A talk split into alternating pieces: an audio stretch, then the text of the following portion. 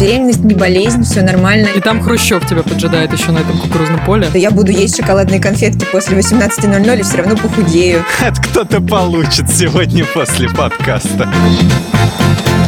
Всем привет, вы слушаете подкаст «Кто бы говорил», его делает команда Лайфхакера. Ставьте нам лайки и звездочки, подписывайтесь на нас на всех платформах, чтобы не пропускать новые выпуски. И задавайте нам свои вопросы, желательно аудиосообщением. Для этого у нас есть «Кто бы говорил» бот в Телеграме. И не забывайте, что есть ссылка на ту самую анкету, которую никто никогда не видел и не открывал. Это такая тайна. Это ящик Пандоры. Откройте эту анкету, наконец-таки. Напишите нам свой отзыв, комментарий какой-то положительный, негативный, неважно. Мы все это прочитаем и, возможно, улучшим наши подкасты. И этот выпуск мы записываем в голосовом чате канала Лайфхакер в Телеграме, поэтому в нем будут участвовать и наши слушатели. И, наконец-то, самое интересное из этого подкаста, самое яркое, самое свежее, самое новое. И это не мы с тобой, Миша, мы уже с тобой такие старые э, завсегдатые. Мы не интересные, не новые, не свежие, мы уже протухшие, пропахшие. Уже такие возрастные голоса, несмотря на то, что нам Нам всего 14, ну а что делать? Так вот, у нас сегодня, как обычно, будет две новости, одна тема, один вопрос от слушателя и советы. Но что-то в этом подкасте новое. Мы сегодня поговорим о НЛО, новых взрывных изобретениях и материнстве. И с вами я, Екатерина Тюрина. Всем большой привет. Михаил Вольных. Миш, привет. Привет. И новая с ведущим в нашем подкасте Мария. Давайте какие давай какой-нибудь сделаем. У-у-у. Ну-ка вот представим, если у нас нет Пам-пам-па-ба-бам. Римское такое что-то. Немножко, да. Мария Пчелкина, Маша, большой привет. Привет, ребята, привет. Очень рада сегодня здесь быть. Да, Маш, смотри, вот мы, кстати, в прошлом подкасте обсуждали этимологию фамилии. Вот у тебя, кстати, мне кажется, очень хорошая фамилия для нашего прошлого выпуска, чтобы обсудить ее происхождение. Ладно, Маш, расскажи коротко вообще о себе, нашим слушателям, кто ты, что ты. Может быть, ты пришла за справкой э, или там тебе что-то просто спросить хочется у нас. Да, просто спросить. А, так, ну, э, значит, э, я директор по развитию лайфхакера. Я люблю хоккей, мне нравятся упражнения на пресс и фильмы про супергероев. А, у меня две дочки, муж инженер, э, есть э, собака из приюта и два кота, которые думают, что они в доме главные. А главное, как вы понимаете, ребят, кто? Конечно же, любовь. Вот. Очень приятно сегодня быть с вами. Надеюсь, мы весело проведем время. Мы рады вообще видеть тебя в нашем... Слышать, даже не видеть, э, будет, будет неправильно, слышать в нашем подкасте. Кого, меня? Да, Миш, тебя. Давайте начнем с нашей первой новости. Разведка США представила доклад для Конгресса о необъяснимых воздушных явлениях, которые наблюдались в Америке в последние десятилетия. Сейчас поделюсь тезисами из этого доклада. Это, конечно же, тезисы из незасекреченной версии доклада до засекреченной я, к сожалению, еще не добралась. Правительство США США признала существование НЛО. Это раз. Пока нет никаких признаков космических пришельцев, но отрицать их существование тоже пока нельзя. НЛО представляют угрозу для национальной безопасности. Властям необходимо больше информации, ресурсов и инвестиций для дальнейшего исследования этого явления. И последнее, к появлениям НЛО будут относиться серьезнее. А до этого это все было фигня, то есть до этого они серьезно не относились. Они изучают с начала 2000-х годов этот вопрос НЛО, и вот наконец-таки подготовили отчет. Уже серьезно под подготовили какие-то Уже... секретные Уже невидимые ракеты. Серьезно подготовили бумаги. Самое интересное, наверное, в этой, в этой новости, вообще в этом докладе, что возможные объяснения в Вашингтоне предлагают как бы делить вот все эти неопознанные летающие объекты на несколько категорий, на пять. Это либо воздушные помехи, либо природно-атмосферные явления, либо секретные американские разработки, либо системы иностранных противников, да, опять, как всегда, Россия. Россия впереди всех. Китай еще. И Китай, да, Россия и Китай. И к пятой категории разведка США предлагает относить все другие потенциальные варианты. А другие очень растяжимое понятие, на самом деле. Что значит другие? Вся остальная фигня лень писать, да? А, так, составитель доклада так имел в виду. Лично мне больше всего понравилось, э, больше всего понравился тезис про то, что пока нет никаких признаков космических пришельцев, но отрицать их существование тоже нельзя. Ну, все правильно, 50 на 50. Либо есть, либо нет, э, как бы третьего не дано. Да, это немного отсылает нас к религии. То есть а, ты можешь э, верить в Бога, но и говорить, что ничего нету, тоже не можешь. Вот, потому что... А где доказательства того, что его нету? Равно так и того, что он есть. Равно как и того, что нет слова «нету», например. Спорный вопрос, ладно, потом обсудим. Это кто-то получит сегодня после подкаста. Как я тебя, да? Ну, слушайте, ну, другие потенциальные варианты, ну, конечно же, это пришельцы. Явно э, понятно, что американцы, к сожалению, не удалось их увидеть. Кать, ты общалась с пришельцами, скажи честно? Хороший вопрос, Миш. В метро ты их часто видишь, кстати? Пришельцев? Да. Я думаю, я их вижу, когда вот хожу по темным переулкам в подворотнях. Вот какие-то, да, люди, какие-то такие силуэты пришельцев я периодически вижу. Они, как обычно, что-то еще... Ну да, они обычно что-то кричат мне вслед. Может быть, даже кс-кс-кс. И я вот примерно как-то, да, обращаю на них внимание периодически. Может, просто кто-то кошку потерял, а ты, как обычно, все на свой счет воспринимаешь? Да. Попробуй как-нибудь наушники носить, да, чтобы не, не ловить вот эти... Шапочку из фольги. Да-да-да, шапочку Шап... из фольги и наушники, чтобы не слышать. Шапочку из, из фольги, чтобы ловить точку 5G, как бы сигнал, чтобы наверняка. Ты спросил, ты спросил, встречалась ли я с НЛО? Хороший вопрос, потому что в сентябре прошлого года в Японии на минуточку, была введена инструкция на случай встречи с НЛО. Но, правда, эта mm-hmm. инструкция не для обычных граждан, а для пилотов. Но чисто в теории мы же можем разработать собственную инструкцию, если вдруг э, встретимся с пришельцем. Ну так вот, если прикинуть например, да? Да, мы можем. Для... Спасибо, Миш. Для пилотов в целом, ну там я думала, что там будет прям какая-то подробная штука расписана, но на самом деле э, протокол выглядит так, что просто от пилотов требуется как можно быстрее заснять неопознанный объект, собрать как можно больше информации и доложить как бы начальнику командования и все. То есть как бы вот вся инструкция. Да, я, да я тоже прочитал. Ну, это довольно скучно выглядит. Ничего фантазерского я здесь не увидела. А как же там, например, э, подать им сигнал, попробовать заговорить, не, показать смотри, им факт? там новый протокол требует от пилотов как можно скорее заснять неопознанный объект на фото или видео, как будто кто-то будет другое что-то делать. Это не только пилоты будут делать. О, смотри, фигня летит, и сразу же включили снимать. Вот. А я думаю, что для граждан вот эта вот инструкция для встречи с НЛО, да, если так пофантазировать. То есть вот ты, угу. допустим, идешь и видишь, ну ладно, тебя не будем брать, у тебя особый случай, тебе кажется, что в подворотне тебя на КСК зовут, это мы уже выяснили. А то есть, допустим, человеку, я думаю, что официальная инструкция будет выглядеть очень скучно. То есть, а, допустим, как и при встрече террористов каких-нибудь, найти укрытие и не высовываться, пока угроза не минует. С другой стороны, как ты определишь, что это пришелец? То есть это может быть странно выглядящая собака или человек. Ну, вообще, если бы инопланетяне выглядели, например, как э, Бенедикт Камбербэтч в «Стартреке», я бы, да. честно говоря, рекомендовала к ним присмотреться. Ну, там, на чай пригласить, в кино, может быть. Но вообще, лично я считаю, что главное в инструкции должно быть, что надо быть очень дружелюбными, а ну, чисто на всякий случай потренироваться очень-очень быстро бегать. Да, да, ну, быстро да. бегать это вообще при встрече с кем угодно, даже с друзьями надо. Допустим, ты не хочешь с кем-то видеться, после изоляция вас разлучила, да, и ты встретил, думаешь, блин, опять этот душнило идет. И, в общем, начинаешь бежать и говоришь, слушай, не могу, опаздываю. Вот, и пробегаешь, и дальше уже обычным шагом идешь. Вот Катя в подворотне тоже пригодится очень. Да, да, да. Бе- да. Бегать. Кать, записывай. Бегать. Ну, я с собой ношу электрошокер на случай. Я вот как-то бегать не люблю, ношу электрошокер. На встрече с друзьями, да? Встреча выпускников, и Катя выкладывает там перцовку, электрошокер на стол. Травмат. Да, шапочку снимает свою из фольги. А я вот, кстати, я, у меня есть еще несколько пунктов, что можно делать это при встрече инопланетян. Ну, поделись, конечно же. Ну, на случай э, можно попробовать, короче, ударить себя два раза легонько по щекам, потом развести руки в стороны, присесть и сказать «ку».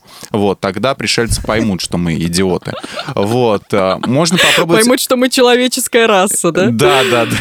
А, можно попробовать, как собака, когда нашкодит, то есть лечь на спину и хвостом вилять, ну или просто там типа радость изображать. Вот, можно притвориться мертвым или замереть, вот, чтобы Алien подумал, что ты памятник. То есть, ну ты человек, у которого есть способность превращаться в памятник. Вот, и все. А памятник чем будет? Камень атаковать? Не будет. Ну, если уж замирать, то тогда в какой-нибудь смешной позе. А, ну, а он определит, что эта поза будет смешная. То есть здесь Нет, уже... но потом люди, которые э, посмотрят на тебя, может быть, уже мертвого, им будет, по крайней мере, не так грустно. Не, а если, а если плазменное оружие, то есть раз у тебя в пепел прямо и лежит такая горочка смешная, вот, и ее дворник так лениво сметает в этот самый в свой совочек. И получается, зря все-таки позировал в итоге, оказывается, истребили в пепел. Не, ну умереть тоже красиво надо, понимаешь? Слушайте, я не могу, это было смешно. У нас с Машей похожие, значит, сценарии встречи с инопланетянами. Э, я подумала, что вообще нужно не только инструкцию нам какую-то предоставить, а вот какой-то начальник инопланетян, как президент инопланетного государства, должен быть, должен разработать структуру для встречи со мной в том числе. Глав Алиен. Да, глав Алиен. Потому что если я вдруг выйду в магазин не накрашенная и встречу инопланетянина, то скорее он примет меня за свою и заберет. Мне это надо? Не, я ну в, еще любо- не в любой расе, не, в любой расе есть какие-то там, ну, свои как бы недостатки, да. Он подумает, что это, ну, такой просто был маленький недостаток минорной человеческой расы и пойдет искать кого-нибудь другого, вот, для контакта. Спасибо, что объяснил, что он будет делать со мной, если встретит меня не Нет, накрашенную. что он будет делать с тобой, мы как раз-таки не обсуждали.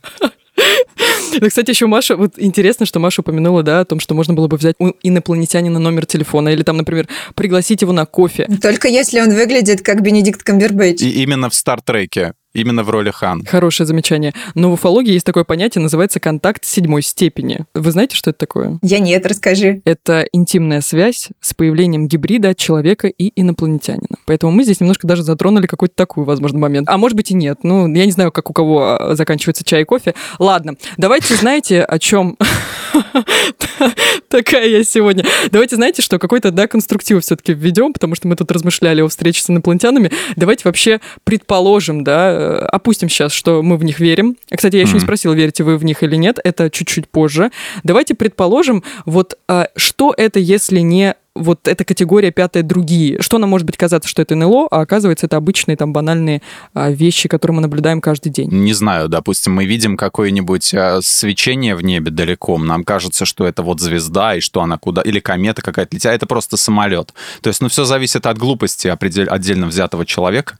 Я сейчас раскрыл свои карты, э, что происходит э, у меня в мозгу, когда я смотрю на небо. Во-первых, это может быть природно-атмосферное явление, но дело в том, что оно, конечно же, есть определенная категория облаков, лентикулярные или линзовидные, но дело в том, что они располагаются не на таком далеком расстоянии от поверхности, ну, как бы от Земли, это 2-15 километров, но а, можно, например, в Гугле а, ввести вершина вулкана Майон и увидеть, Мгм. что эти облака действительно похожи на летающие тарелки. То есть это просто облака. Да, это просто облака, то есть, возможно, если вы когда-нибудь увидите что-то такое отдаленное в небе, то, возможно, это облако. Не, в любом случае надо думать, что это облако. Ну, человек всегда будет искать рациональное объяснение, по- попытается во всяком случае. Даже если он увидит потом летающую тарелку. Со зрением минус полтора я на улице с 20 метров не могу пакет от кошки отличить, А, так для что... тебя, для тебя все, для тебя все неопознанные объекты. Да, да, все это какие-то удивительные летающие объекты. И ходящие еще, и ездящие. Это просто размытые пятна. Представляете, если бы Маша каждый раз звонила в полицию и сообщала о неопознанных объектах? Каждый, каждый раз, когда Она бы у них кошку... уже была записана как параноид. Так, а ты думаешь, я этого не делаю? Я с участковым на короткой ноге. Да, ну ногу, надеюсь, участкового ты все-таки можешь отличить от э, неопознанного объекта. Это будет комично даже. Когда близко подходит, э, уже да.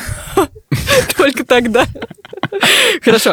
Также это может быть а, воздушный шар Google э, или, так сказать, зонд, который они запускали для раздачи Wi-Fi жителям сельской местности в 2017 году. Жители небольшого городка Сан-Луис в Колумбии обнаружили, ну, были напуганы э, таки- такой штукой, что на них просто Такой упала какая-то штукой, как железяка. интернет. Какой такой штукой, как интернет. Его провели, они не понимали, что делать. Нет, они были напуг- напуганы тем, что упала какая-то железяка с неба, из нее выходила какая-то жидкость.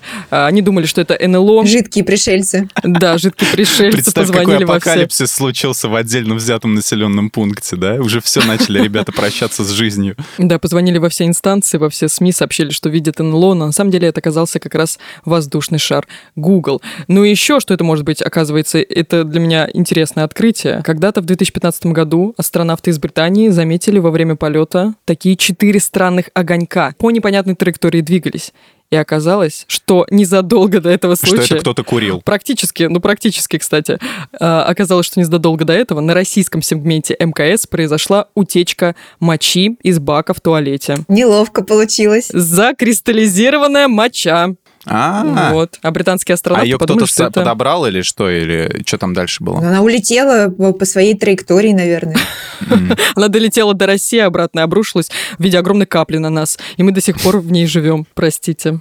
Ну, такая интересная шутка. Давайте теперь, наконец-таки, уже... Мы уже, кстати, очень много поговорили об НЛО, но ключевого вопроса я не задала. Вы верите вообще в, инопланетные, в инопланетных существ? Может быть, вы придерживаетесь теории палеоконтакта, палеовизита, а мы о вас ничего не знаем? Если доклады говорят, что были эти неопознанные явления, то почему не верить докладам, да, как бы, ну, а, власти не всегда скрывают, вот. Другое дело, что не надо связывать это все сразу с какими-то пришельцами и прочим, то есть это может быть что угодно, там, помехи на, ну, не на радарах, может быть, опять же таки, облака, про которые ты говорила. Я вообще верю, что у людей очень хорошо фантазия работает в первую очередь. Э, Им только дай почву, она сразу разрастется до вот прям до таких вот небывалых космических, можно сказать, масштабов. Они сразу же придумают зеленых человечков, себе Йети, Дарта Вейдера с Люком Скайуокером.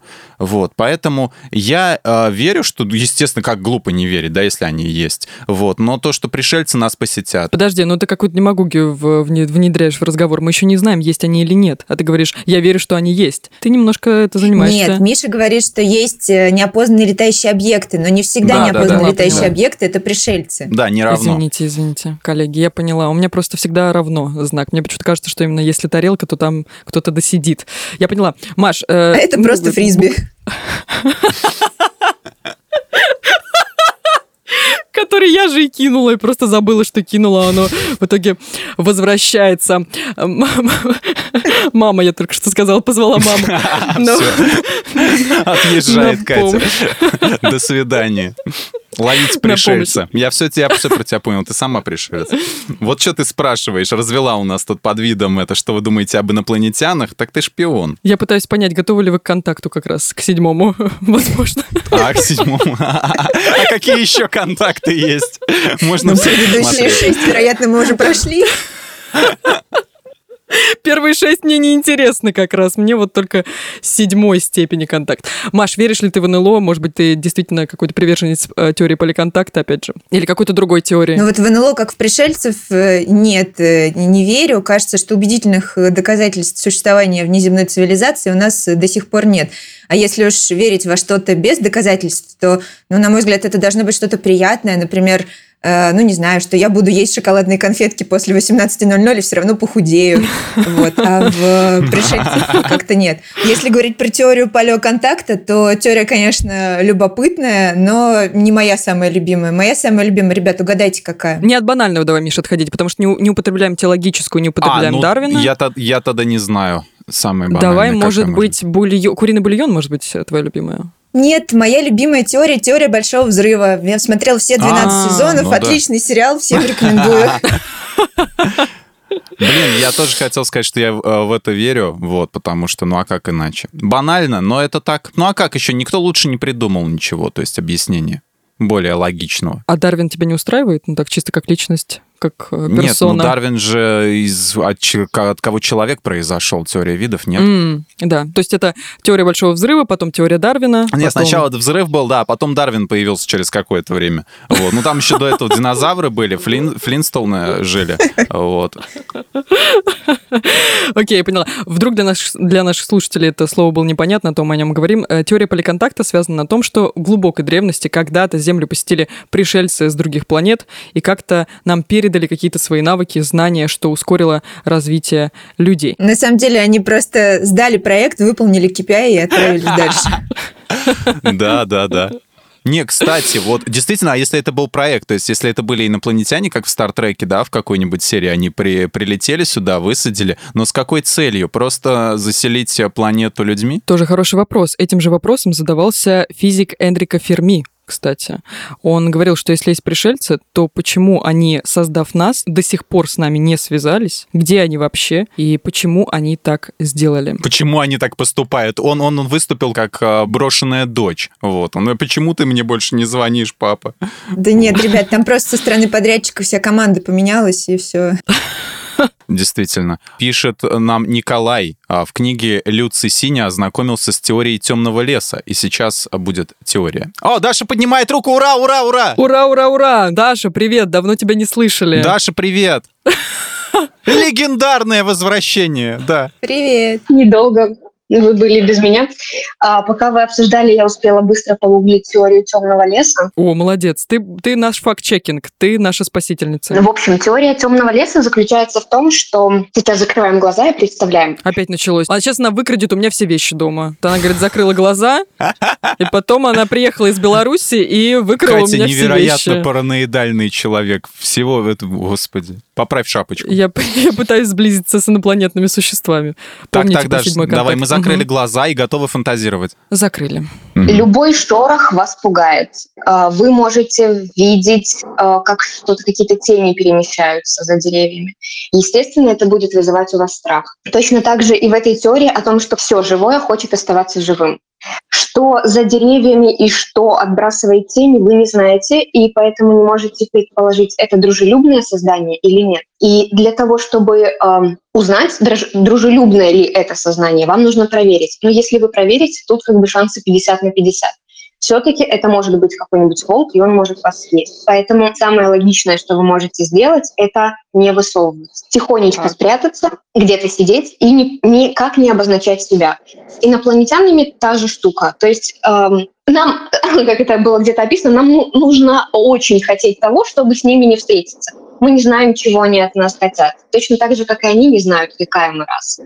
Мы э, скорее будем смотреть друг на друга издалека, наблюдать, но никто первым э, не захочет вступать в контакт, потому что мы не знаем, чем все это закончится. Кто захочет напасть первым, мы или они. Мы не знаем, кто более технологически развит. Я напоминаю, что это сейчас не бред сумасшедшего, а всего лишь теория, да, если мы а, да? Угу.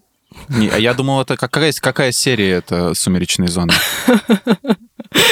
Нет, на самом деле Даша как раз ну, правильно, она объясняет, почему инопланетяне до сих пор не установили с нами контакт. Потому что им это, это опасность, им это не надо. Еще один вариант теории. Если э, контакт произойдет, то он может закончиться уничтожением. То есть ни мы, ни они, возможно, мы не станем разбираться, хороший наш собеседник или плохой, нам проще просто его уничтожить и пойти дальше, куда мы там шли, чтобы э, никак не подставить себя под угрозу нападения с другой стороны. Мне кажется, я много раз видела фильмы, которые начинались именно так. Все проблемы от того, что люди вот сами по своей натуре всегда хотят уничтожить то, что им непонятно. И пока что мы вот именно на такой низкой ступени эволюции находимся, вот. И дальше, пока мы не будем думать, не сходить из того, чтобы на, наладить контакт, а не мочить сразу их, как там в каком-нибудь фильме «Марс атакует», да, вот, то прогресса не будет. Мы не знаем, на каком уровне развития еще и другая цивилизация. Мы можем быть сколько угодно умными, но при этом они будут на нашей нынешней, например, э, ступени развития, и они не поймут, что мы такое, что мы хотим мира, и уничтожат нас первыми. Надо какие-то сигналы условные. Вот пока ты будешь отрабатывать сигналы, от нас останется горстка пепла в очень интересной форме. И это печально. Вот на такой приятной ноте, да, такая приятная нота, про горстку пепла и, от, и то, что от нас ничего не останется, мы можем, в принципе, подытожить эту тему. Даш, большое спасибо, что подключилась к нам. Так, ну и в завершение, наверное, на этой темы, потому что мы достаточно про нее поговорили, я еще хочу сказать, что, наверное, наверное, все это связано, вообще все эти проис... теории происхождения мира, какой-то э, неопознанно летающие объекты именно с пришельцами на борту, все это вырастает из какой-то, возможно, психологической потребности очеловечить какие-то стихийные природные явления, придать им осмысленность, какую-то управляемость, может быть, и с этим тоже связано, поэтому, возможно, мы где-то в глубине души все-таки верим, что где-то там, на какой-нибудь отдаленной а, звезде ждет меня мой будущий муж галактический, другой. Лишь бы не бывший. Изобретатели из Новой Зеландии и Великобритании разработали первое в мире устройство для похудения под названием Dental Slim Diet Control. Оно представляет собой набор магнитов, которые устанавливаются на верхние и нижние зубы что не позволяет открыть рот более чем на 2 миллиметра. Представьте, на 2 миллиметра. Вот только 2 миллиметра у вас открывается рот. Жесть какая. Выглядит это что-то вроде брекетов. А, а говорить как? Ну, то есть в результате этого ты можешь как бы дышать, ты можешь разговаривать mm. и а. принимать только жидкую пищу. Только жидкую пищу. Можно подумать, они не видели, как колбасу режут. Лайфхак. Можно туда еще в эту дырочку и много чего впихнуть. Э, не, не сочтите за, за, за пошлость. Вот, Миша, если бы ты не намекал, э, мы поняли, ладно. Я имел в виду еду, Катя. Сыр, колбасу. Что еще можно съесть тоненькое? Э, можно банан тоненько порезать. А все, в принципе, все что угодно можно, да? Да, можно и конфетку, знаете ли, на слайсере. А вот как космонавты тюбик, а в тюбике у них что угодно может быть, да? Любая еда и борщ там, и все, все такое. Опять же, вот видите, мы далеко от космоса не отходим.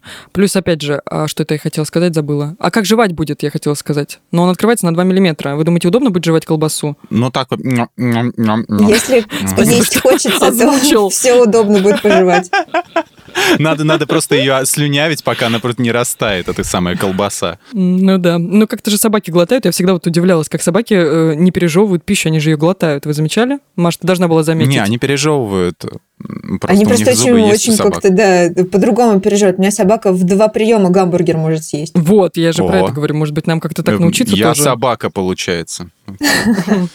Может быть, как-то нам тоже научиться этому. Так вот, этот прибор, который я, про который я рассказала, прошел тестирование на семи женщинах-добровольцах с лишним весом. И за время эксперимента каждая из них похудела на 6 килограммов. Как вам? Вот так вот. Мы тут сидим на диетах, ходим в спортзалы. Ну, как бы оно того стоило. А сколько длился эксперимент? Хороший вопрос. Я в источнике не нашла, сколько длился эксперимент. Мне кажется, что тут хватило бы, не знаю, недели, двух недель, учитывая то, что вы просто пили. Представляете, в течение, там, условно, двух недель просто пить. Смотря что. Да. В две недели просто пили. Это уже другие эксперименты, и там другие цели. Но, кстати, возможно, тоже можно похудеть. Там можно вообще с тобой что угодно произойдет. Какой-то положительный дискурс какой-то, вам не кажется, наступил? Ну, можно и пить, и похудеть, можно и покурить, и похудеть в целом. Но мы этого не рекомендуем. Вот, между прочим, этот прибор, кстати, не должен мешать курить. О, как затягивается. Я не представляю, то есть это 2 миллиметра. Паровозиком, не... паровозиком просить. То есть один вставляет сигарету и тебе этим самым дымом то есть он вставляет ее зажженным концом, сигарета вставляется в рот. То есть человек должен быть немножко фокусником. Вот, и поднести со стороны фильтра тебе к рту и начать просто вдувать туда. И тогда будет дым э, выду выдуваться, и ты будешь его просто всасывать. Ну, вообще курить плохо, конечно. А, указано, что можно снять самостоятельно эти так называемые условно магниты. Как браслет для людей под домашним арестом. Его, по-моему, нельзя снять самостоятельно. Нет, некоторые так делали, да, их штрафовали за это. Некоторые оппозиционеры наши. Так вот, э, эти магниты можно снять либо у стоматолога через 2-3 недели. То есть, возможно, предположить, что эксперимент у этих женщин длился как раз 2-3 недели и минус 6 килограмм. Либо самостоятельно. Это очень странный какой-то э, вообще разветвление. То есть вроде и сама можешь снять, а вроде и не сама. Mm-hmm. Может быть, есть какие-то просто разновидности, что тебе можешь снять сама, а остальные не сама. Но в любом случае, какая от них тогда польза, если ты можешь снять сама, то есть это никак тебя не контролит. Может, они так силу воли воспитывают? То есть ты сам себе даешь уговор, что ты не снимешь? Это сила воли на силу воли. Ты даешь уговор, что не снимешь, и даешь уговор, что не поешь, потому что у тебя этот прибор. Не, ну сам, да, сам себе получи. Ну, хотя, с другой стороны, зачем тебе тогда брейки-то, если ты такой сильно вольный, вольно сильный, что ты можешь, э, ты можешь тогда действительно сам не есть, зачем тебе брейки-то? А, может быть, там встроен внутри какой-нибудь чип, который подает сигнал твоему стоматологу, что ты снял а, этот самый вот эти вот челюсти вставные, да, или что это, брекеты. И тогда сразу же в, вылезает этот самый сигнал, поступает главному стоматологу твоему, он звонит своим а, вооруженным стоматологам, они приезжают к тебе а, домой и укоризненно на тебя смотрят, почему ты так сделал. Маша, вот я тебя знакомлю с Мишей, он иногда выдает вот примерно такие теории, которые мы слушаем в течение двух-трех минут. Мы не понимаем, зачем они были сказаны, потому что юмора здесь талика, э, но мы вот так вот слушаем его. Миш, ну, спасибо. Ну, конечно, Миш, зачем главному стоматологу посылать вооруженных стоматологов, чтобы просто посмотреть? Можно же по видеосвязи позвонить и посмотреть укоризненно. Даже не придется никуда ехать. Не будет такого эффекта. Эффекта не будет. Почему? Почему иногда силовики приезжают а, в 4 утра просто чтобы напугать? У них просто нет видеосвязи. Я не думаю, что в этом проблема. Ну ладно. Они не умеют в Zoom. Представляете, как здорово было бы в 4 утра вместо того, чтобы, значит, вырываться к кому-то в квартиру, они по зуму ему звонят и смотрят на него укоризненно. Да, ну, да, ну что да. ж ты, ну... Вам не кажется, что это похоже на что-то вроде что-то есть романтическое в этом, как секс по телефону. Сейчас вы ложитесь на пол. Знакомься, Маша, это Катя. Она иногда выдает свои сексуальные фантазии в прямом эфире. Вот. Ты не переживай, они обычно длятся недолго. Вот. А, давайте, знаете, о чем поговорим в добавлении к этой теме. Может быть, у вас есть какие-то... Э, вот что мы можем предложить слушателям? Вот слушатели сейчас, сейчас послушали, что есть какой-то прибор. Побежали в магазины скупать, несмотря на то, что они еще не продаются, побежали все в магазины скупать этот прибор, эти магниты, чтобы наконец-таки похудеть. Может быть, вы на своем опыте, у вас был какой-то опыт похудения более какой-то гуманный, что ли? Потому что этот прибор, эти, эти магниты сравнивают э, пользователи, с, э, пользователи в интернете со средневековым орудием пыток. Если вы погуглите вот то, что я здесь озвучила, то это похоже, похоже. Отчасти это правда. У меня друг практикует лютую гречневую диету. Вот, он, он в армии научился на одной гречке сидеть. Вот, и иногда сейчас, когда ему вот бока мешают или еще что-то, или он просто чувствует, что джинсы не сходятся, он жестко садится на диету. Вот бывают у него такие периоды. Он в Твиттере вел дневник своего похудения. У него цель была за месяц а, с 80 с чем-то килограммов до 63 похудеть. Почему? Потому что 63-й регион, йоу. Вот. И получилось чуть больше, чем за месяц, но получилось. Вот. И, кстати, да, его зовут SG Баш, Саша Косарев. Вот. Заходите на его канал на Ютубе. Санек, я пропиарю. Миш, есть ощущение, что ты какой-то слушатель, который к нам подключился сейчас в подкаст. И такой, йоу, 63-й регион! Санек, привет! Я пропиарил. Да, немножко странное ощущение. Маш, был ли у тебя какой-то опыт похудения? Может быть, ты что-то можешь посоветовать э, на своем опыте? Конечно. Я вот э, 10 лет э, у меня опыт похудения, потому что я как раз из тех э, девчонок, которые посмотрят в зеркало и нет-нет, найдут э, что-нибудь, э, чему надо похудеть. Но вообще Мгм. я за спорт и правильное питание. Сама вот э, пользуюсь все это время этими способами. Отлично работает, но только в те дни, когда я действительно занимаюсь спортом и правильно питаюсь. В остальные, знаете, эффект не такой заметный. Ну, короче, понятно. Когда у тебя есть сила воли и настроение, ты занимаешься спортом и стараешься себя контролировать. Когда нет, тогда нет, да? Да, но в целом э, те люди, которые называют это устройство средневековым орудием пыток, э, приглашаю вас вместе со мной сходить в тренажерный зал, в котором я занимаюсь. Ведь прекрасный тренер Сергей, вот он владеет большим арсеналом средневековых орудий пыток. Современных орудий пыток. Маш, Маш, ты знаешь, что должна сказать после того, как вот это сообщила нам? Сказать, Сергей, привет, я передала привет. И вообще Да, вы да, будете нативная на одно. Все сработало. Вы с Мишей, да, вы с Мишей будете на пару просто. Сергей, Санек, всем привет. Может быть, мне тоже какой-то привет передать маме. Маму я уже упоминала как раз, когда не смогла остановиться э, от смеха. Я понимаю, что есть какие-то диеты, интервальное похудение, есть какая-то шоколадная диета даже, исключительно горький шоколад. Да нет, говоря, нету, это ты придумала. Еще раз, нет слова нету. И вот, э, я, конечно, не могу Не, никак... Нету, теперь буду всегда говорить, чтобы тебя триггерило. Ну, звонит, может, в принципе, тоже говорить какие-то такие словечки. Включишь, может быть, тоже говори. Мне как-то, знаешь, по барабану. Так вот, у меня нет никаких э, на своем опыте каких-то стратегий по похудению, только на силе воли, потому что я других как бы не знаю. Или вам нужно заболеть, вот тоже очень хороший, хороший не то чтобы совет, просто какая-то функция, да. Если вы заболеете каким-то заболеванием, где нужна четкая диета, нап- например, гипоаллергенная, чего я сейчас придерживаюсь, то это тоже отличный способ похудеть. В дополнение к этой новости, к изобретениям, а, я не знаю, слышали ли вы или нет, была новость в социальных сетях о том, что заметили в США блогера, который летал на глайдере по улицам Нью-Йорка. Извините, а что такое глайдер? Ну, это такое летательное средство, ну, типа Доска скейтборда. летающая. Да, типа Это скейтборда. как у мальчика из... э, Ховерборда. О, класс. Это да, типа как у мальчика Марти Макфлая из «Назад в будущее», только скорее, знаешь, как у этого зеленого гоблина из Человека-паука первого, вот, то есть примерно, ну, он на более большую высоту поднимается, более большую, вот, ну, на такую, ну, то есть э, ховерборд, он а, парил э, в «Назад в будущее» где-то, ну, как, как скейтборд, только без колес. Ховерборд, как у мальчика из Subway Surf. Да, наверное. А, Subway Surf. Да-да-да. Subway Surfer? Мгм. Что это такое? Subway Surf. Это игра. Subway сэндвич.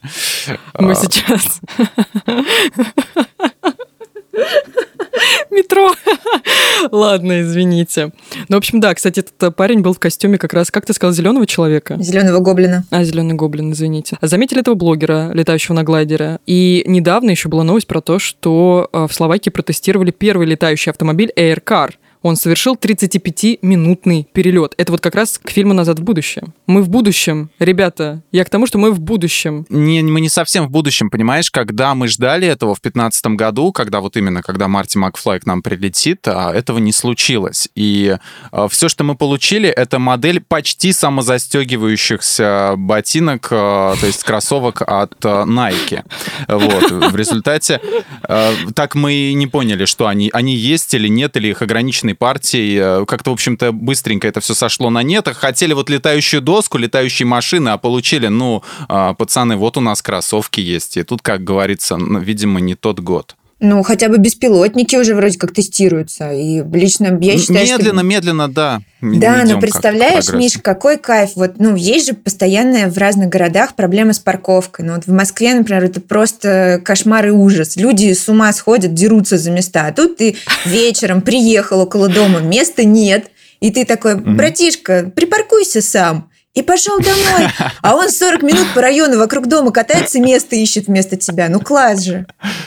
А если он в воздухе будет парковаться, вообще же замечательно. То есть у нас еще и воздуха не останется. Представляешь, каждая машина будет парить. То есть если будут летающие машины, это будет просто такие, как, как на свалке, одна машина на другой стоит. Да, потом он где-то припаркуется очень высоко, и ты не сможешь его разблокировать с земли, и просто будешь наблюдать, как у тебя Как у тебя, как очередное НЛО появилось э, значит, на небесных, на небесных просторах.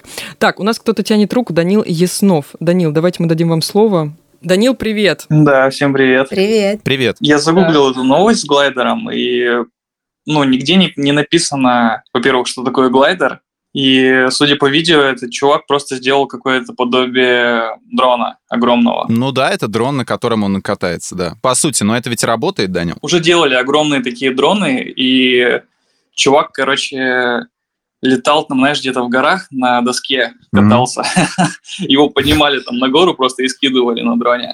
А, ну и как он приземлялся? Да, у него mm. получалось. Помнишь, этот был, а, Почта России дрон запускала для доставки посылок, вот был ролик, где она, он летит, летит этот дрон, и как об стенку фигакнется просто и разобьется, это так смешно было.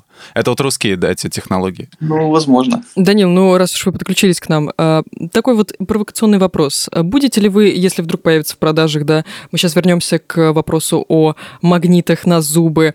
Э, как вы считаете, вообще целесообразно ли покупать такое устройство для похудения? Вам как кажется? Ну, это что-то из разряда магазин на диване, да? Ну, там, если бы там такое предлагали пораньше, я бы обязательно... Да, там второе устройство в подарок себе и своему другу. Кать, смотри, как получается. Глайдера нету, новость сомнительная. Ты хочешь нам впарить какую-то дичь. Вот, продать нам что-то хочешь. Я так и понял. Я поняла. Данил уже усомнился в моих компетенциях в подборе новостей, вообще информации какой-то. Я поняла.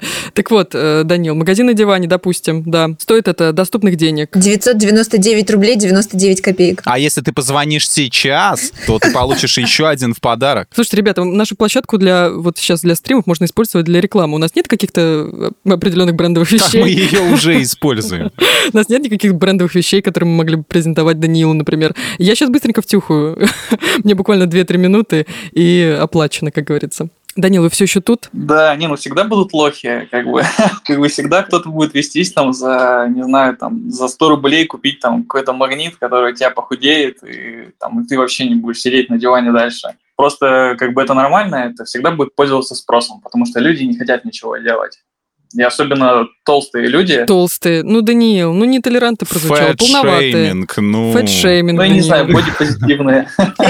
Да, вот, правильно, классно. Полненькие. Полненькие, да, обязательно. Как бы, но они уже себя довели до какой-то лени, что они там любят жрать. Не, ну смотри, смотри, есть спрос, а, есть предложение, в принципе. А что не так? Ну, можно, можно считать что с нашей стороны, что они какие-то лохи, а им по кайфу и производителям по кайфу. То есть все в выигрыше, все в плюсе. Они же обещают, что это ну, сработает, но по факту это не сработает. Потому что Данил один из разработчиков как раз этого устройства, поэтому а Мне кажется, Данил так скептически относится к продукции магазина на диване, просто потому что у него никогда не было чудо-швабры.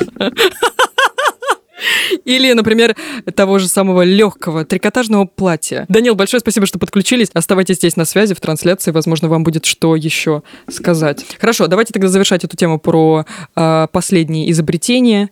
Значит, у нас есть теперь летающий автомобиль, у нас есть, э, пускай будет летающий скейтборд, потому что глайдер никому пока непонятное слово, и у нас есть брекеты для того, чтобы покуди... Покурить. Покурить. Мы уже выяснили, что с брекетами можно покурить паровозиком, я же объяснил. Ну, главное, давайте вот просто в завершении коротко уже эта тема, потому что она получилась какая-то хаотичная немножко. Если, допустим, это войдет в постоянную эксплуатацию, наверное, это будет стоить слишком дорого, но вдруг, если у вас будут позволять, и, а у нас будут позволять с нашими зарплатами на лайфхакере финансовые возможности, приобрели ли бы вы летающую машину? Маш, приобрела ли бы ты тачку, на которой бы летала на работу, э, парковалась бы на крыше и не смогла бы отключить сигнализацию в случае чего? Ну, мне кажется, Катя, я бы лучше приобрела вертолет. Это, если бы разрешили летать над Москвой, мне кажется, что это был бы очень удобный способ передвижения. И Логично. По моим, по моим ощущениям, стоить он должен даже дешевле, чем летающая машина. Но в конце концов, у нас же есть очень много людей, у которых есть вертолет. Но к нему пилот еще нужен. Ну, вот это можно научиться. Ну, кстати, мне кажется, людей, у которых есть вертолет, можно перечислить по пальцу, вам не кажется? Я пытался ну, учиться в игре GTA San Andreas. А, короче, вертолеты, походу, это очень сложно, и ну его нафиг. Мы поговорим сегодня о материнстве. А, например, mm-hmm. вот чисто мой опыт. Э, у меня никогда родственники, друзья, там какие-то знакомые, не дай боже, никогда не говорили что-то из разряда... Ну, не задавали такие навязчивые, непрошенные советы или навязчивые вопросы из разряда, ну что, когда дети, когда уже замуж, когда уже, наконец-таки, увидим от тебя какие-то семейные фотографии и все прочее. Мне таких вопросов не задавали, но вот такого подобного рода вопросы и явления, и не только вопросы, а, получило название репродуктивное давление. много вокруг материнства, а, есть мифов, есть каких-то стереотипов, есть каких-то а, неприятных формулировок, и давайте их просто сегодня обсудим. И начнем мы с того, что поговорим про репродуктивное давление. Я отмечу, это очень важно, перед тем, как начать об этом говорить, что это не только слова, это не только навязчивые вопросы. Это и саботаж контрацепции, когда молодой человек отказывается использовать презервативы, дабы его девушка забеременела, что ужасно, и намеренное повреждение презерватива, и что Э, еще самый пик этой ужасного, этой ужасных перечисленных мной явлений по градации – это насилие.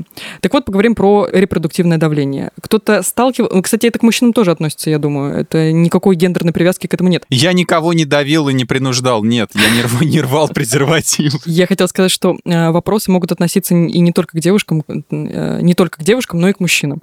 Сталкивались ли вы с вот таким вот репродуктивным давлением? Задавали ли вам вот такие подобные вопросы? Маш. Дело в том, что я мамой стала уже 10 лет назад, мне было 22 года, э, и я с репродуктивным давлением... Мне казалось, на самом деле, что, во-первых, термина такого не было 10 лет назад, угу, и угу. это просто называлось неудобными вопросами. А во-вторых, поскольку я довольно рано родила ребенка, Э, да нет, ко мне особо никаких ни у кого вопросов по поводу того, что когда, когда вы уже, когда у вас появятся дети, не было. Наоборот, э, меня спрашивали, а куда вы торопитесь, зачем так рано? У меня э, разница между детьми год и восемь, поэтому угу. мы решили сразу отстреляться, значит, родить двоих, отсидеть в декрете и потом дальше заниматься разными интересными другими делами. Но с этим, на самом деле, тоже было связано довольно много ну, так сказать, трудностей, потому что когда мне было 22, и всем, соответственно, моим подружкам было там от 21 до 23-24, угу. э, ни у кого не было такого опыта материнства. Э, в то время всякие блоги и вот э, сайты для мам, они только-только развивались, и очень мало было информации невозможно было нигде узнать, что вот ну, то, что ты чувствуешь грусть после того, как ты приехала домой из роддома, это нормально.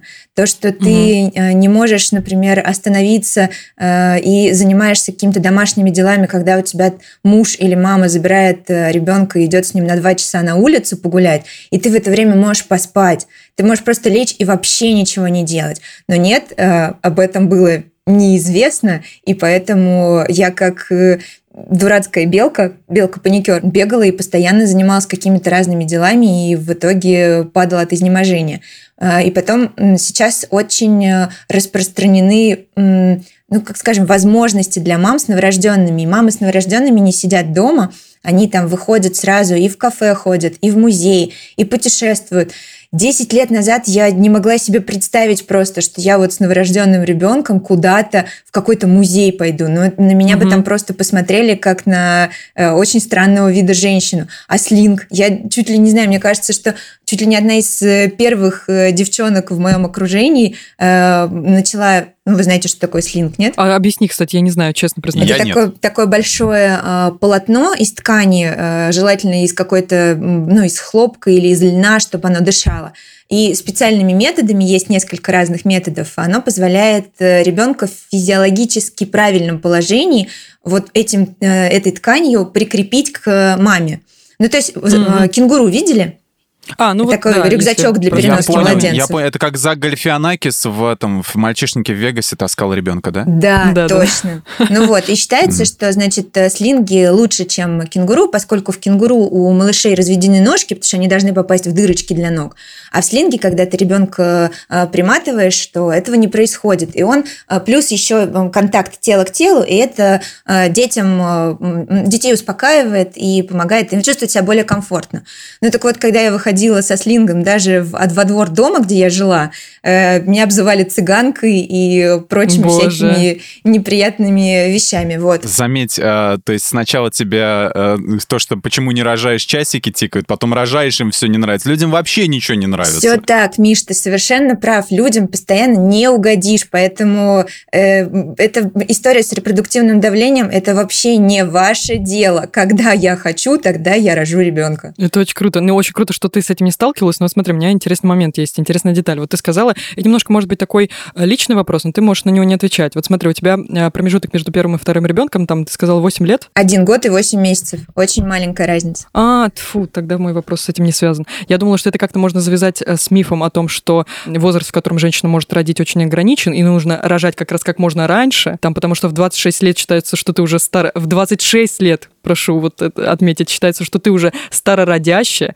не говоря уже о 30 годах как бы жизни девушки.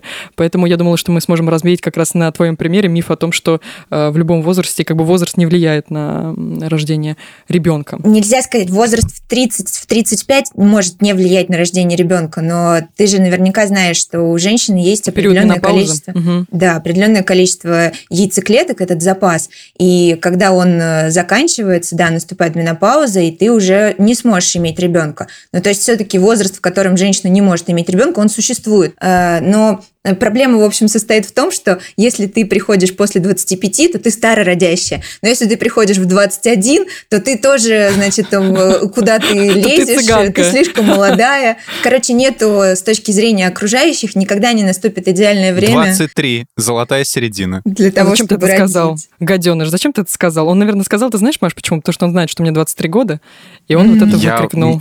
Опять, опять комплексы вылезли на первый план, вот, и выдаем мы желаемое за действительное, кто что хотел сказать. Просто от 21 до 25 я попытался что-то среднее сказать. Также еще очень интересно, что окружающим невозможно угодить с количеством детей, потому что если у тебя один ребенок, то значит обязательно нужно, чтобы было два.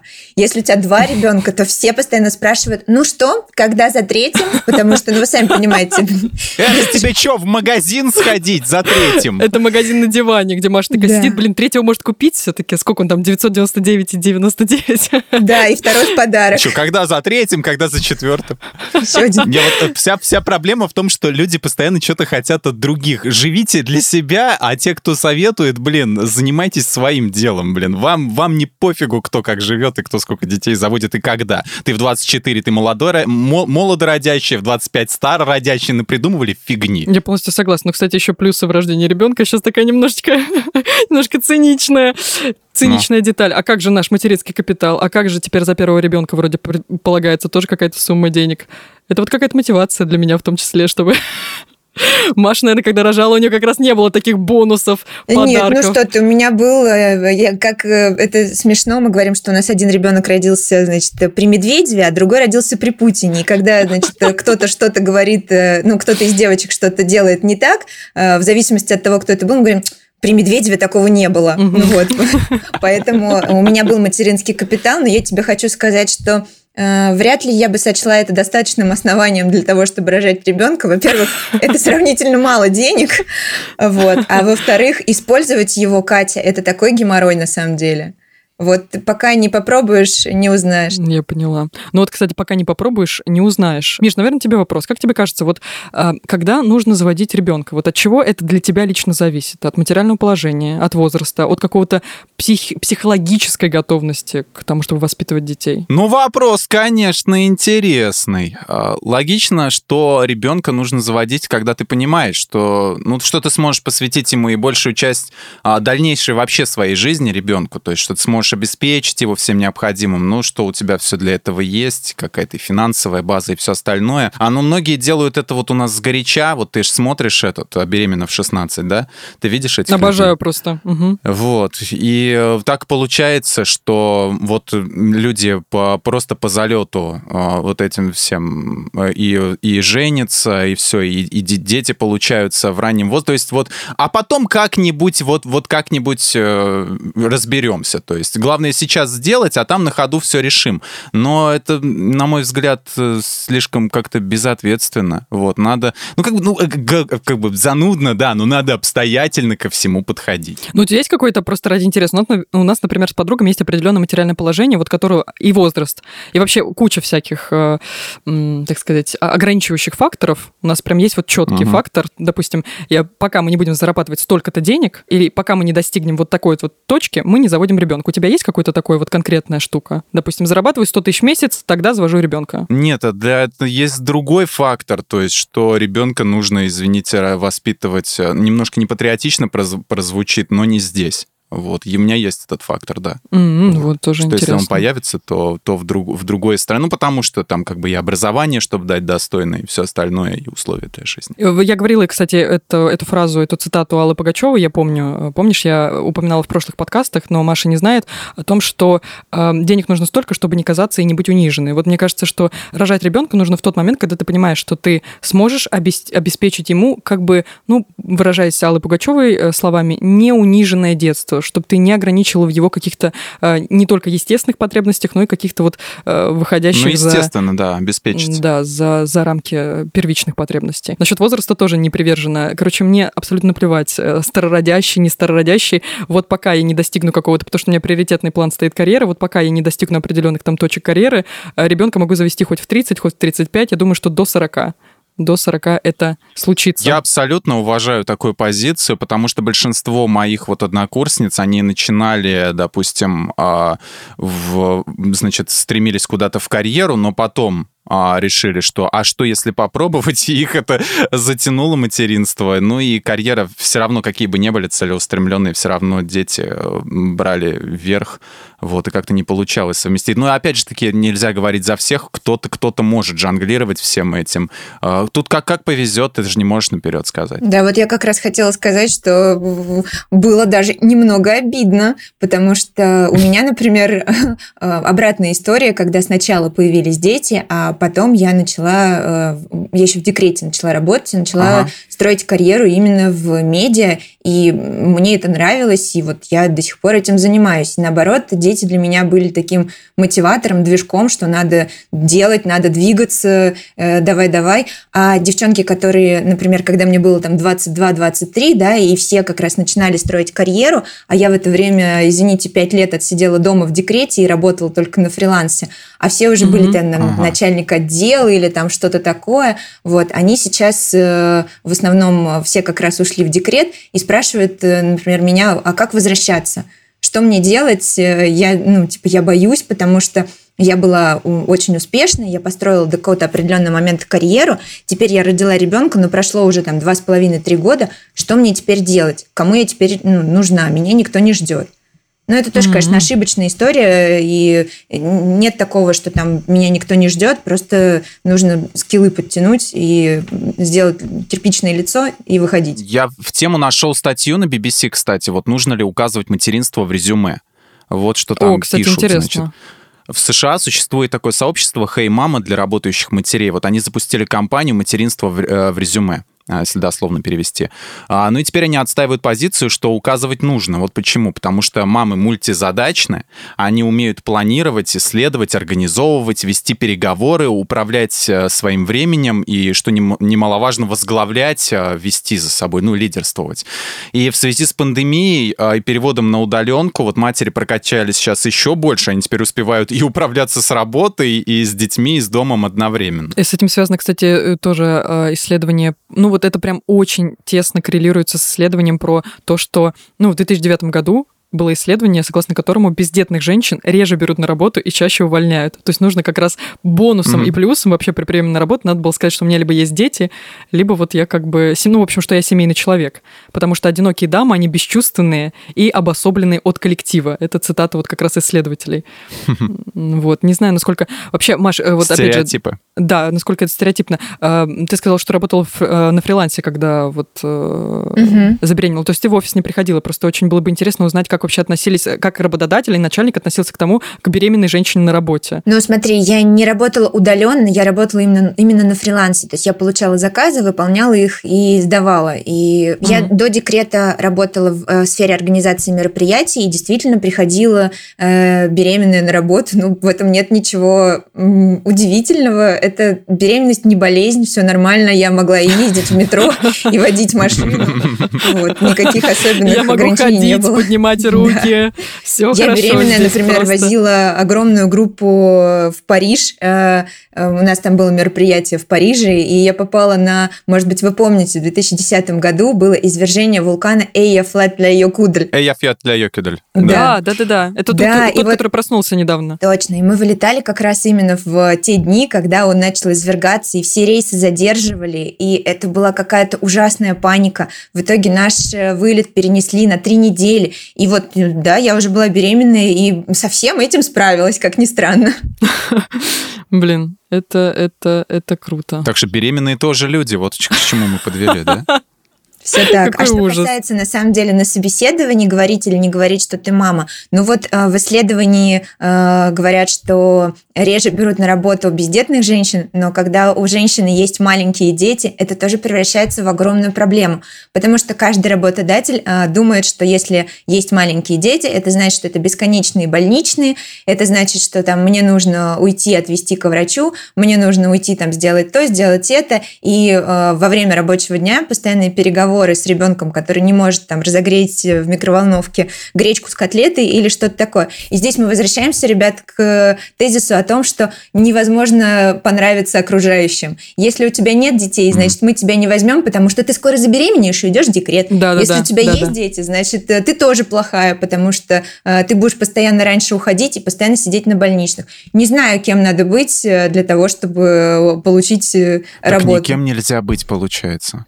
Получается, Получается так, нужен просто нормальный, адекватный работодатель, который вот как да. раз э, понимает, что э, мама это мультизадачная и э, с лидерскими качествами женщина, которая э, не только сконцентрирована на том, как вырастить детей, но и о себе вообще тоже думает, и о своей карьере, и о том, что ей делать и как ей расти в профессиональной сфере. На отличной ноте завершаем нашу тему подкаста. Ну и в дополнение могу сказать, что в целом надо просто налаживать связь с НЛО. Они нас, мне кажется, возможно, лучше поймут как вам кажется? Можете не отвечать, я, я сама. Вот, Катя, опять какую-то глупость сказала.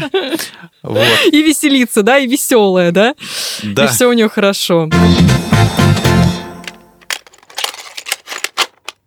Что лучше, электронные или бумажные версии книг? Аниса, ну все субъективно. Что угодно. Что угодно, Анис. Просто главное читать. Это правда. Но я, например, недавно купила бумажный журнал Esquire, посвященный футболу и как раз чемпионату Европы. Сразу после трех томов Донцовой. Да, сразу после Донцовой. И я хочу сказать, что мне иногда удобнее просто читать книги. Вообще просто выйти в парк куда-то, именно взять книгу. Потому что я и так 24 на 7 смотрю в мониторы, то ноутбука, то телефона, и полезно немножко даже как-то материально поддержать что-то, полистать страницы, выделить там каким-то маркером какие-то цитаты.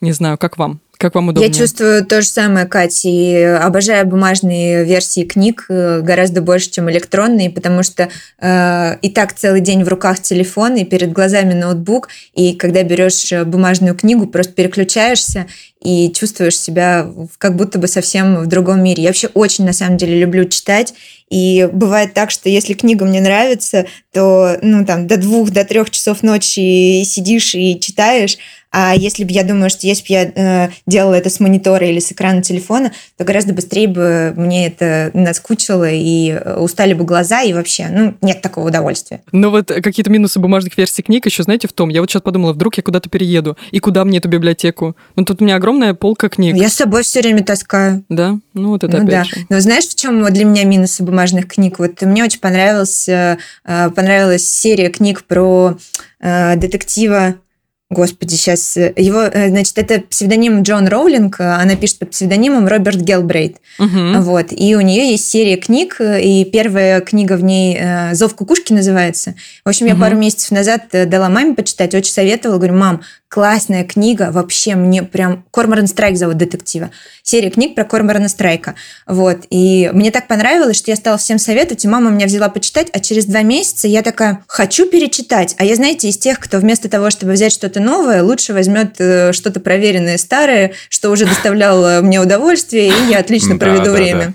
Вот. И я, значит, смотрю на свою книжную полку и не вижу зов кукушки.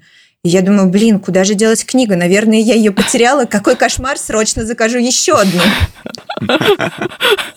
Две на всякий случай. Да, вдруг это тоже первый, Если еще пропадет. Если в итоге ты первую все-таки нашла, и получилось, что у тебя две кукушки да, на полке. но, в общем, бумажные книги – это еще и огромная дыра в бюджете. Да, да, кстати, потому что электронные дешевле, наверное, в раза два. В прошлом подкасте упоминала книгу «Силу воли». Она в книжных стоит 800 рублей, я купила за 250 электронную. Ого. Ну вот, к сожалению, так. Я тоже с телефона читал, мне очень понравилось. Ну, мне понравилось, я не знаю, я как-то пока не вижу разницы. Наверное, если это все на... сильно на зрение, да, действительно влияет. С телефона то это вообще убийство. Ну, наверное, мы с Машей просто сенсорные люди, нам вот именно потрогать, э, подержать, э, как-то абстрагироваться от каких-то вещей. Ладно, хорошо, Аниса Байматова, я думаю, мы ответили вам на ваш вопрос. И мы переходим к советикам. Ребята, что вы посоветуете, что вы посмотрели на прошлых выходных или не только на выходных? Что вы можете посоветовать почитать, посмотреть, послушать, возможно? Давайте начнем с Маши. Давайте. Значит, вот какой советик. Я его от сердца отрываю, этот совет, но мама учила меня делиться. Так что вот, если в вашем городе есть Икея, ребята, обязательно, обязательно найдите в ней отдел уцененных товаров. Это просто сокровищница. Мы недавно там купили полки для ванной по 199 рублей. Они в оригинале стоили Боже. в 10 раз дороже. А в оценку их отдали, потому что это витринный экземпляр, но выглядят как новенькие. Это просто, Боже. просто клад. В общем, очень советую всем копаться в отделе уцененных товаров в Икее. Вот, в Химках, если будете там, он находится прямо перед кассами с правой стороны, вот там подальше, чтобы никто его не видел. Вот, ищите и наслаждайтесь своими находками. Боже, Кать, боже. Поехали. Да я вот, я, я, я сейчас хотела сказать, что если вдруг я отключусь, то как-то завершите сами.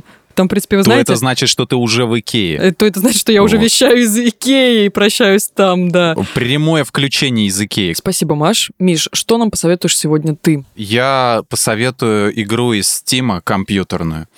Вот. А, Омнибас она называется. Я недавно... Я... А, старая, на самом деле, игра, но веселая. Вот. Это издатель такого Devolver Digital. Вот. Ну, прикольная игра. Ты играешь там сразу за весь автобус, вот, и к тебе обращаются как к живому человеку. То есть Омнибас сделай то, Омнибас сделай все.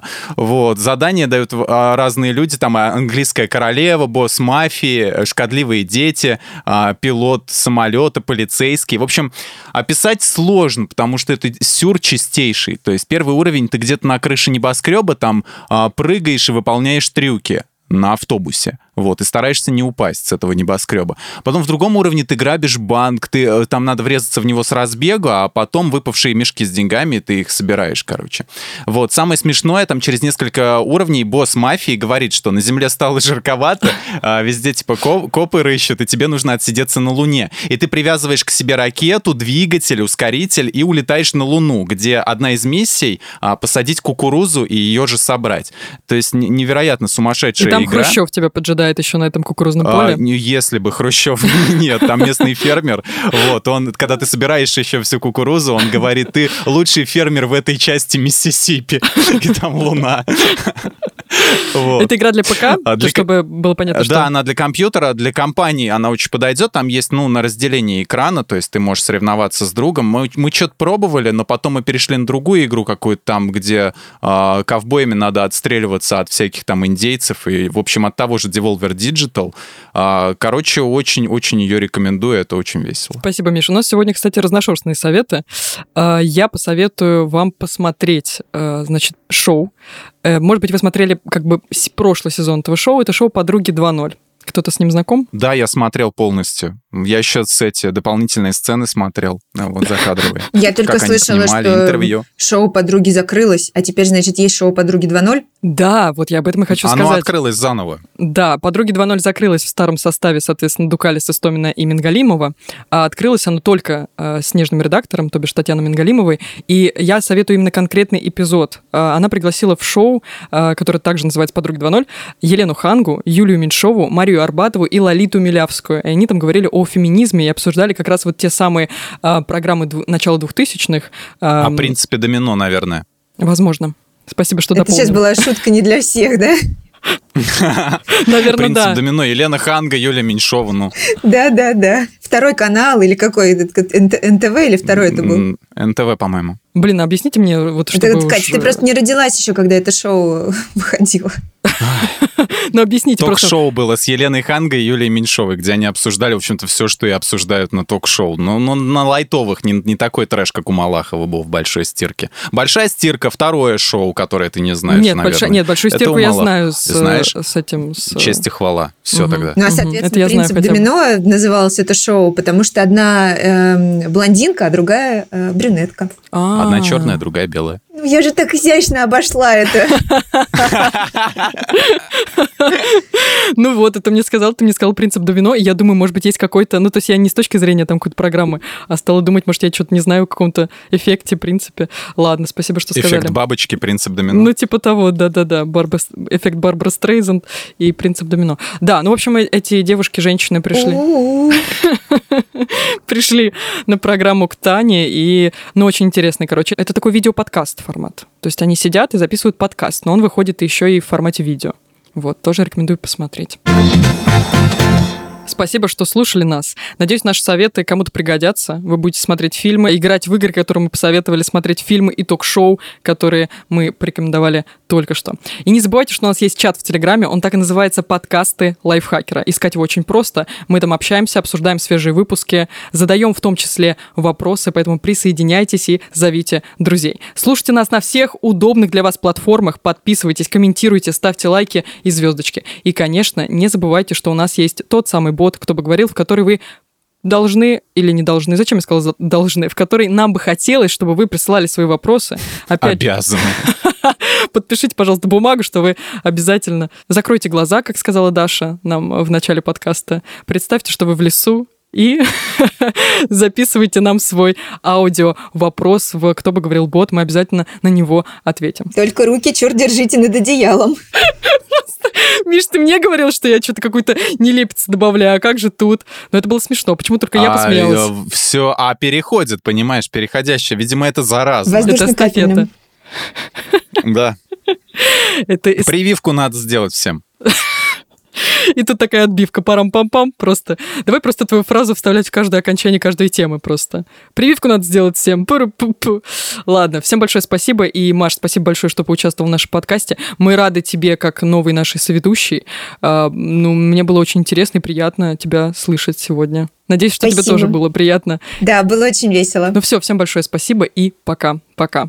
Пока. Пока-пока.